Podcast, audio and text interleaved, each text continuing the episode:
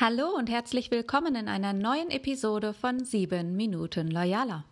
Mein Name ist Miriam Engel und heute möchte ich mit dir darüber sprechen, was du aktiv tun kannst, wenn deine Leute Widerstand leisten, keinen Bock haben.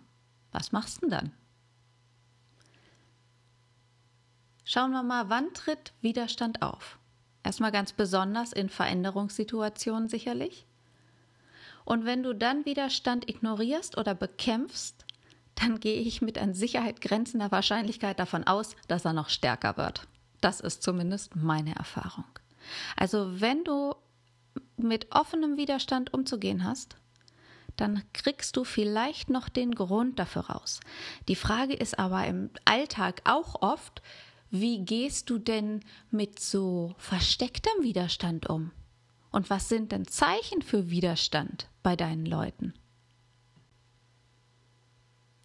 Eine offene Rebellion ist nicht schwer zu deuten, aber es gibt noch viel unauffälligere Formen von Widerstand.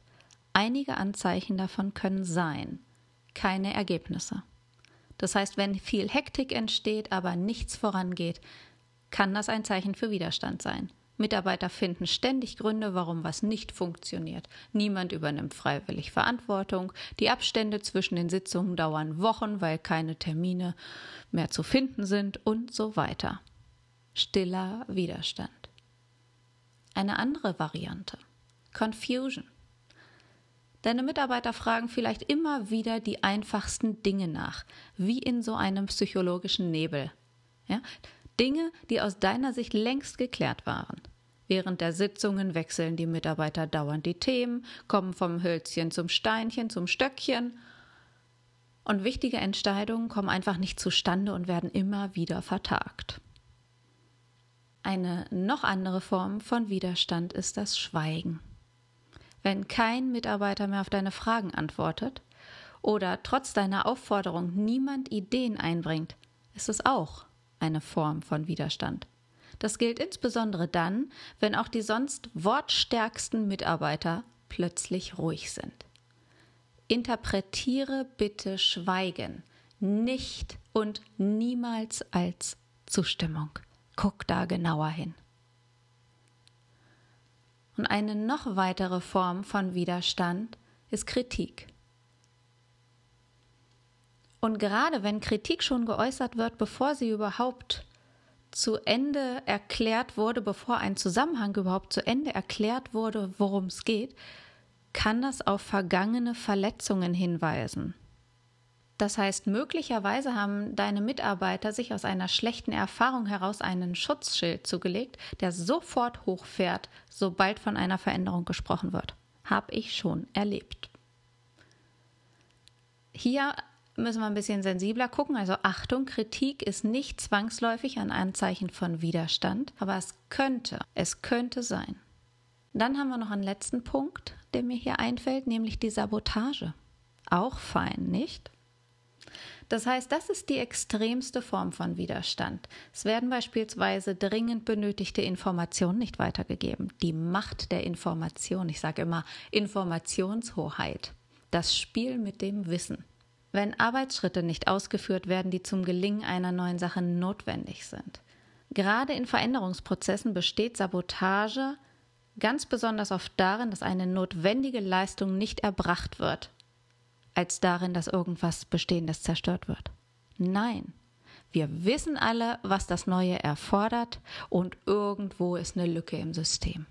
Wenn du ein, zwei, drei Pünktchen gefunden hast, die es bei dir in der Vergangenheit schon mal gab, dann überleg mal, wie du darauf reagiert hast.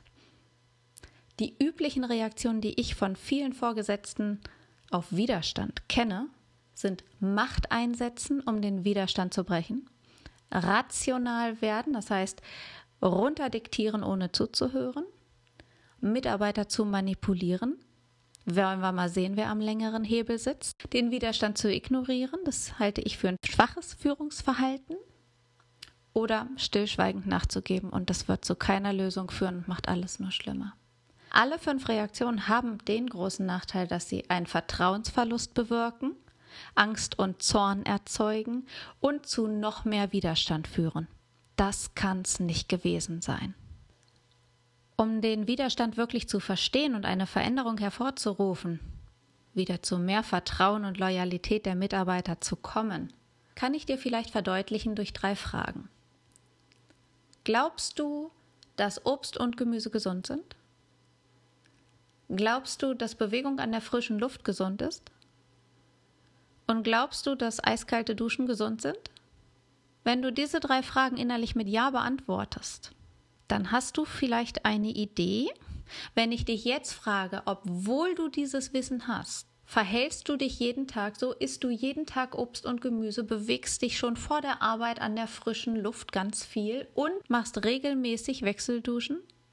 Nein, obwohl du es besser weißt? Willkommen im Widerstand. Das eine ist das Wissen und das andere ist das Tun. Warum du dich jetzt vielleicht gleich etwas besser in deine Mitarbeiter hineinversetzen kannst, sind folgende psychologische Trigger. Einer davon ist, wir verlieben uns in das, was wir haben. Das heißt, was ich habe, ist gut. Hege was, dann herreste wat, hat meine Urgroßmutter immer gesagt. Also man weiß, was man hat und das muss man nicht ändern. Und bezogen auf das Obst und Gemüse, du bist ja relativ gesund, also treck dat. Dann muss man ja auch nicht mehr machen.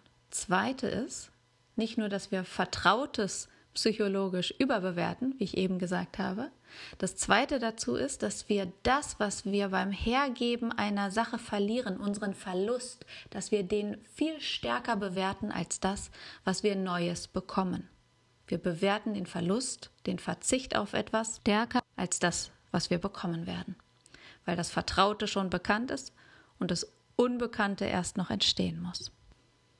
Und so ist das auch bei Veränderungsprozessen im Unternehmen.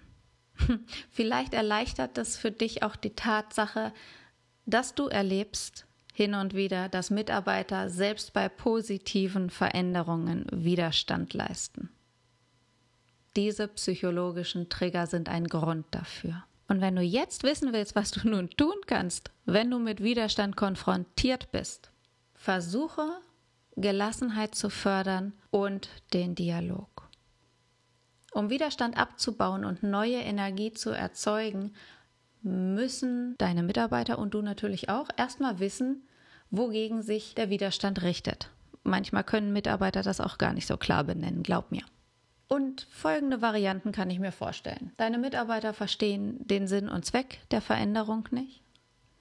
Deine Mitarbeiter verstehen zwar, worum es geht, aber der gesamte Wandel an sich oder ein spezifischer Aspekt daraus verärgert die Mitarbeiter aber. Oder deine Mitarbeiter akzeptieren den Wandel, sind aber mit der geplanten Umsetzung oder Einzelteilen daraus nicht einverstanden. Oder deine Mitarbeiter akzeptieren zwar die Veränderung und die Schritte der Umsetzung, finden aber die Art und Weise, wie du als Führungskraft damit umgehst, nicht akzeptabel. Also würde ich jetzt mal sagen, Veränderung braucht Zeit, Aufmerksamkeit und Dialog. Sprich mehr mit deinen Leuten, das heißt vor allem hör mehr zu. Im Journalismus heißt es immer, wer fragt, der führt. Behandle deine Teammitglieder, deine Mitarbeiter weiterhin mit vollem Respekt, denn sie wollen dir nichts Böses tun. Sie können einfach nicht anders. Sie können nicht aus ihrer Haut und brauchen auch da Anleitung und dafür bist du da. Widerstand zeigt dir aus einer anderen Betrachtungsweise heraus, wo blockierte Energie ist, die freigesetzt werden kann. Widerstand zeigt dir, wo noch mehr geht. Und gerade wenn du jetzt respektvoll darauf reagieren kannst, wenn du den Dialog fördern kannst, zuhören kannst und auf die Fragen, die ich gerade genannt habe, von den Mitarbeitern auch wertvolle Erkenntnisse gewinnst, dann könnt ihr auch gemeinsam die Veränderungsprozesse nicht nur angehen, sondern auch erfolgreich umsetzen.